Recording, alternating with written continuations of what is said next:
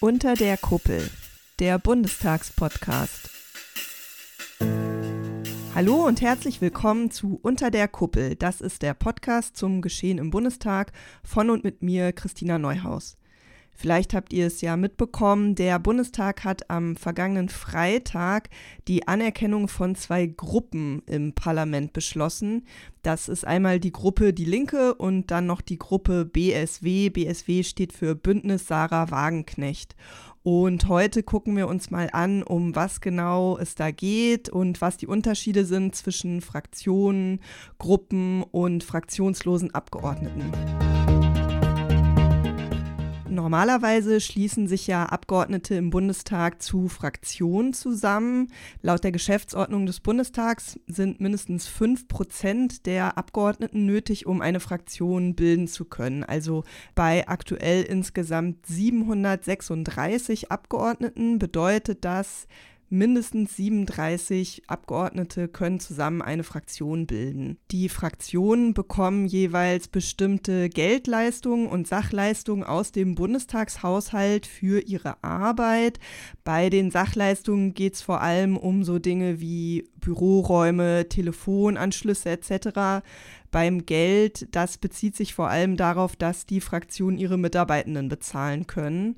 Um mal so eine Größenordnung zu haben, im Jahr 2022 flossen insgesamt gut 126 Millionen Euro an Geldleistungen an die Fraktionen.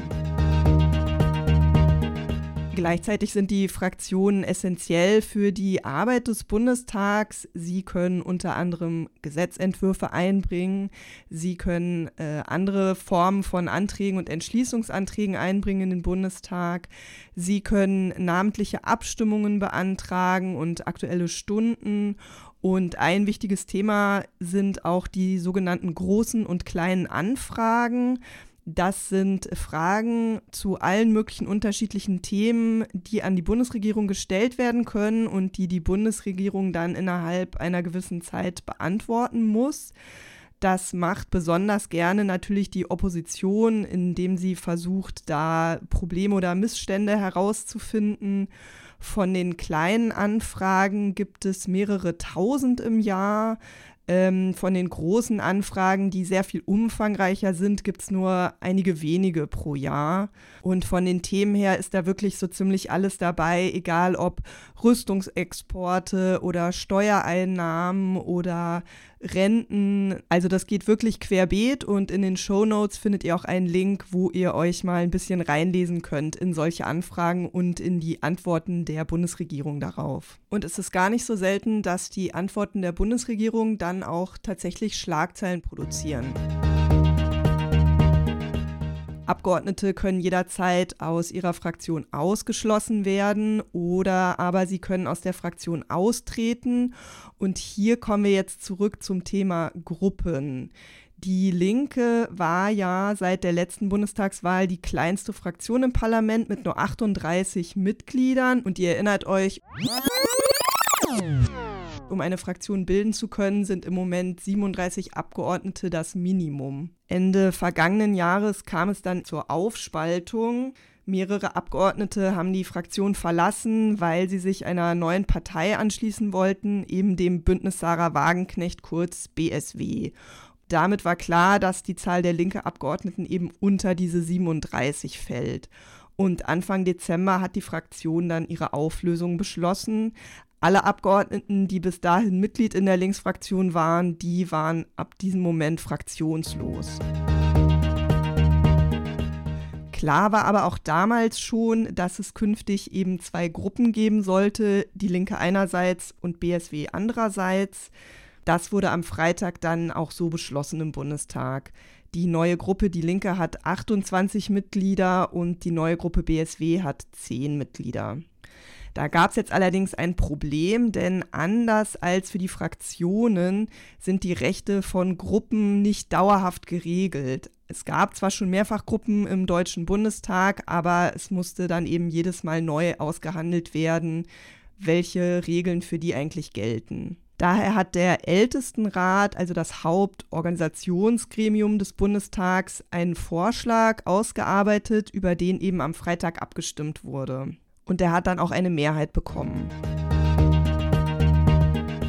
Die beiden Gruppen haben demnach gleiche Rechte, bis auf eine Ausnahme, nämlich die Gruppe Die Linke darf pro Monat zwei aktuelle Stunden beantragen und die Gruppe BSW darf nur eine aktuelle Stunde beantragen. Ansonsten haben die beiden Gruppen viele Rechte ähnlich wie die Fraktionen. Es gibt aber auch große Unterschiede in einzelnen Punkten. Zum einen bekommen sie nur die Hälfte des Geldes oder der Sachleistungen, die sie als Fraktion bekommen würden. Und sie dürfen pro Monat nur zehn große oder kleine Anfragen an die Regierung stellen. Bei den Fraktionen gibt es keine Grenze. Mit dieser Beschränkung auf zehn Anfragen im Monat sind die beiden Gruppen ganz und gar nicht einverstanden. Wir hören mal in die Debatte vom vergangenen Freitag rein und wir hören als erstes Heidi Reichinek von der Gruppe Die Linke. Die zentrale Aufgabe der Opposition ist es, die Regierung zu kontrollieren und für Transparenz zu sorgen. Und das wichtigste Mittel dafür sind kleine Anfragen. Sie haben es doch selber gesagt, dass da wertvolle Informationen drin sind. Dadurch werden Skandale aufgedeckt und es werden Infos erfragt, die sonst nicht an die Öffentlichkeit kommen. Verbände und Fachpublikum und auch die Gesellschaft sind auf unsere kleinen Anfragen angewiesen. Und dieser auf zehn pro Monat pro Gruppe zu begrenzen, ist einfach lächerlich. Wir arbeiten an mehr als zehn, zehn Themen gleichzeitig, auch wenn Sie das vielleicht nicht hinbekommen. Das war Heidi Reichinek von der Gruppe Die Linke und ganz ähnlich sieht das Jessica Tatti von der Gruppe BSW. Es ist ein echtes Unding, dass die Ampel die Auflösung der Linksfraktion nutzt, um das Frage- und Kontrollrecht der Opposition massiv einzuschränken. Die Regierung entscheidet hier offenbar selbst, inwieweit sie durch die Opposition kontrolliert werden will. Das ist eine unnötige Gängelung der Opposition, dass sie glauben, das nötig zu haben. Das spricht wirklich Bände. Das war Jessica Tatti von der Gruppe BSW und jetzt hören wir uns mal an, wie Katja Mast von der SPD am Freitag den Vorschlag des Ältestenrats verteidigt hat. Die Linke und BSW wollen wenig überraschend de facto die gleichen Rechte wie Fraktionen. Die Fraktionen CDU, CSU einerseits und AfD andererseits wollen diese Rechte auf ein absolutes Minimum begrenzen.